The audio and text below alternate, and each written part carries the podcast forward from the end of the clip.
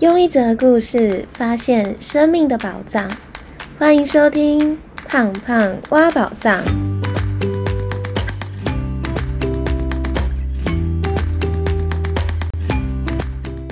Hello，我是胖胖。不晓得大家平常在自己没有电的状态的时候是怎么充电的呢？刚好过年之后，二三月这两个月是我工作非常非常忙碌的时候。我每天都加班到晚上十点半，同时又忙论文、忙搬家，还有制作 podcast 节目，所以我每天都必须要让自己处于一个非常专注，而且体力能够在最好的状态之下，才能够如期的完成每天要完成的代办清单。也因为在这么忙碌的情况之下，所以我每天都在经历一个消耗电力在充满电力的循环。也因为在这么忙碌的生活当中。我发现我越需要跟自己的心，还有跟自己的身体好好的共处。所以经过这两个月之后，我想和大家分享我每天怎么让自己从消耗电力到充满电力，保持最好状态，过好每天生活的三个方法。那第一个方法是先找到让自己充电的方法。我记得那个时候，我在二月中的时候，刚好经历我搬家，因为我同时规划一整年的课程，所以一直不断的在开会，同时又每天晚上都加班到十点半，又在忙论文这件事情，所以到二月中的某一天，我竟然晚上回到家之后，身体累到完全讲不出任何声音来，也没有办法录制任何的节目，所以是从那个时候，我才发现我需要开始好好的跟自己的身体共处。所以我就开始去思考，什么样的方式是最适合自己的，可以让自己一直保持充电，然后保持一个平衡的状态。不然，当身体没有力量的时候，其实也会跟不上我们自己想要做的事情。而当心没有能量的时候，也会让自己失去了往前的动力。但在找寻的过程当中，我就发现没有任何的充电的方式是最好的。那个时候，我是从身体还有心灵两个层面来寻找充电的方法。那寻找的方式就是让自己去思考，做完什么事情会让自己的状态觉得变好，或是让自己觉得有放松、有疗愈的感觉。那做完这件事情会帮助自己更加的专注，或是心更加的安定，更有力量还有能量去面对生活里的挑战。那就是心灵最好的充电方式。那身体的部分呢，就是思考做什么样的事情，或者是吃什么东西，会让自己的身体是保持一个不会消耗能量、消耗体力，或者是让自己觉得疲惫，或是觉得昏沉。这样的方式就是让自己的身体能够充电，或是保有能量最好的方式。所以那个时候，我就从身体还有心灵两个层面来寻找，什么方式是最适合自己充电的方式。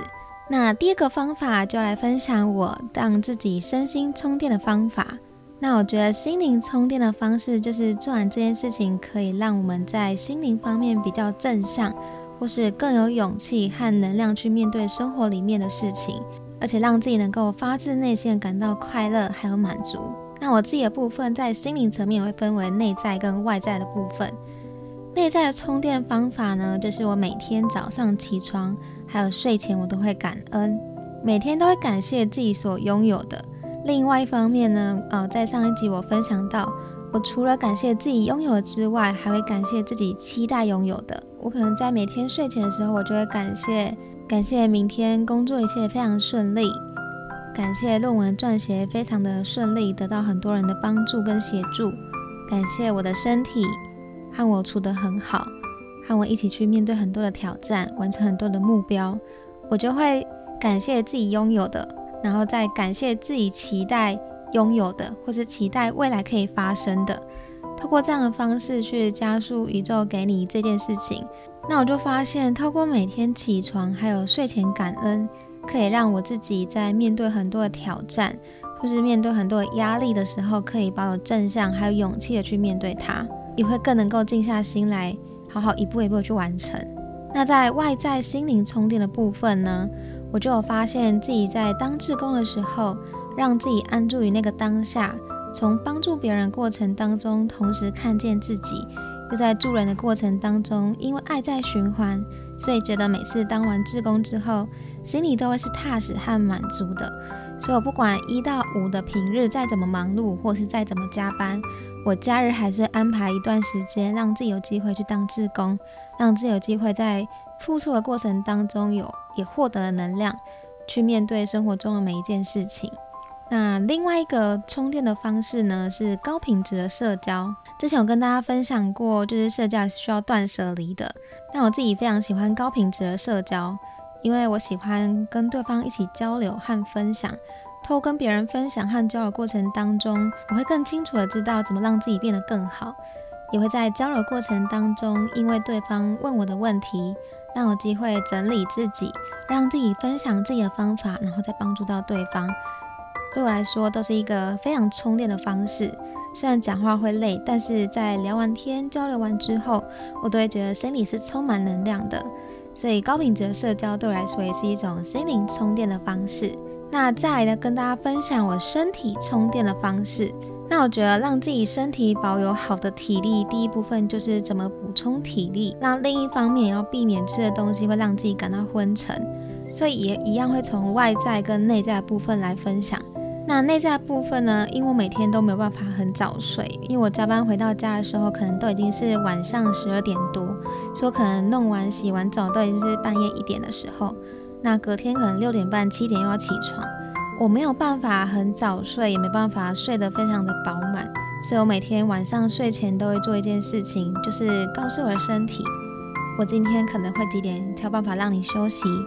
因为告知就是一种尊重。所以我每天都会在睡前的时候跟自己的身体对话，在起床的时候呢，也会谢谢我的身体，告诉他说：“谢谢你，我睡得很满足。”而当我们能够学会尊重身体的时候，其实身体就能够跟我们搭配的非常的好。那身体的外在的部分呢，就是饮食的部分。我在这两个月当中就尝试着让自己在吃的方面非常简单。其实我从国中开始，因为准备考试或是升学压力，所以我从那个时候就开始让自己为了保有体力，还有让自己的心比较安定，去面对外在任何的变化，所以我都开始以蔬食为主。那这两个月吃的东西呢，我都是以原形食物为主，提高营养的密度。然后我就发现，其实当营养的密度够高、够均衡的时候，其实身体不需要吃太多，它就会告诉你它已经足够了。那吃的方式我都是以蒸熟为主，然后不吃精致淀粉或是白饭，改以地瓜或是马铃薯来取代。那这样的饮食方式在吃完饭的时候，就会让我觉得身体非常舒服，也不会因为吃完饭血糖升高，然后让感到非常想睡觉。我记得我在这两个月当中有一次中午的时候吃会议的便当。那吃完那个会议的便当之后呢，我就下午大概有两个小时都一直处于一个非常昏沉的状态。那种很昏沉的感觉让我整个降低了自己的工作效率，而且要花更多的力气才能够让自己专注。所以从那一次之后呢，我对重口味的调味食物也不会特别的想吃，因为那一个昏沉的感觉让自己身体跟不上自己想做的事情的感觉，已经大于我想要吃这些重口味的东西了。所以我就让自己一直保持一个非常简单的饮食，另外也尽量的缩短自己进食的时间，让自己断食的时间拉长，让自己的身体一直保持一个专注还有轻盈的状态。也因为这样，我身体也更加有体力。那刚刚分享的这些身体还有心灵充电的方式，就是我这两个月当中，在很忙碌、很忙碌的状态之下，让自己从消耗电力到充满电力的方式。那接下来第三个方法就是充电之外，还要避免让自己消耗电力。很多人听完我刚刚分享的第二个方法，身体还有心灵充电的方式，可能也都会很好奇：难道我就没有像一般人在很忙碌的状态之下，会划手机啊，或是追剧的这些休闲娱乐让自己充电吗？其实我也会划手机，也会划 IG，或者是呃无脑放空的看 IG 线动等等的。但后来我就发现，就是当我做这件事情的时候，其实做完之后，我会一种好像让自己更分心，或是更消耗电力能量的一种感觉。所以我就重新去思考，什么是让自己的，什么是休闲娱乐，什么是让自己充电的方法。而对我来说，休闲娱乐或是充电的方法，就是做完这件事情会让自己觉得是充饱电的，或是更有能量，或是心情更加的平静。所以，如果做完这件事情会让自己的心更加的外放，那可能就是一种无意识的消耗能量的方式。所以后来呢，我就发现，我滑手机并不会让我自己觉得有充电的方式，有充电的感觉，或是心灵更加平静。反而是我每天回到家的时候，我站在我家阳台，然后抬头看着星星的时候。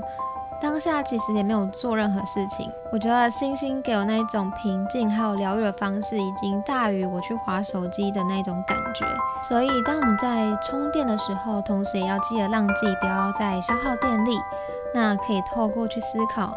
做完每一件事情的时候，你是充电还是消耗电力，来帮助自己找到最适合自己的方法。广告一下。从四月开始，我会每个月练习一个好习惯挑战。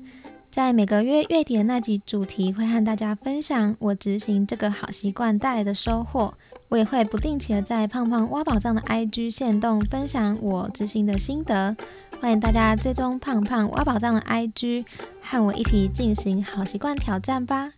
好啦，那今天的分享就到这里。但方法是宝藏。实践才是打开它的钥匙。好习惯的建立需要透过行动去试试看后，才有机会为自己的生活带来更好的改变和生活品质。希望今天的分享可以帮助大家在生活当中更知道怎么让自己充满电力、充满能量去面对生活中的每一件事情。最后帮大家做重点整理。那今天分享了我在这个二三月当中，从消耗电力到充满电力的三个方法。那第一个方法是先找到自己适合的充电方式，可以从身体还有心灵两个层面来寻找，从身体还有心灵能量来思考，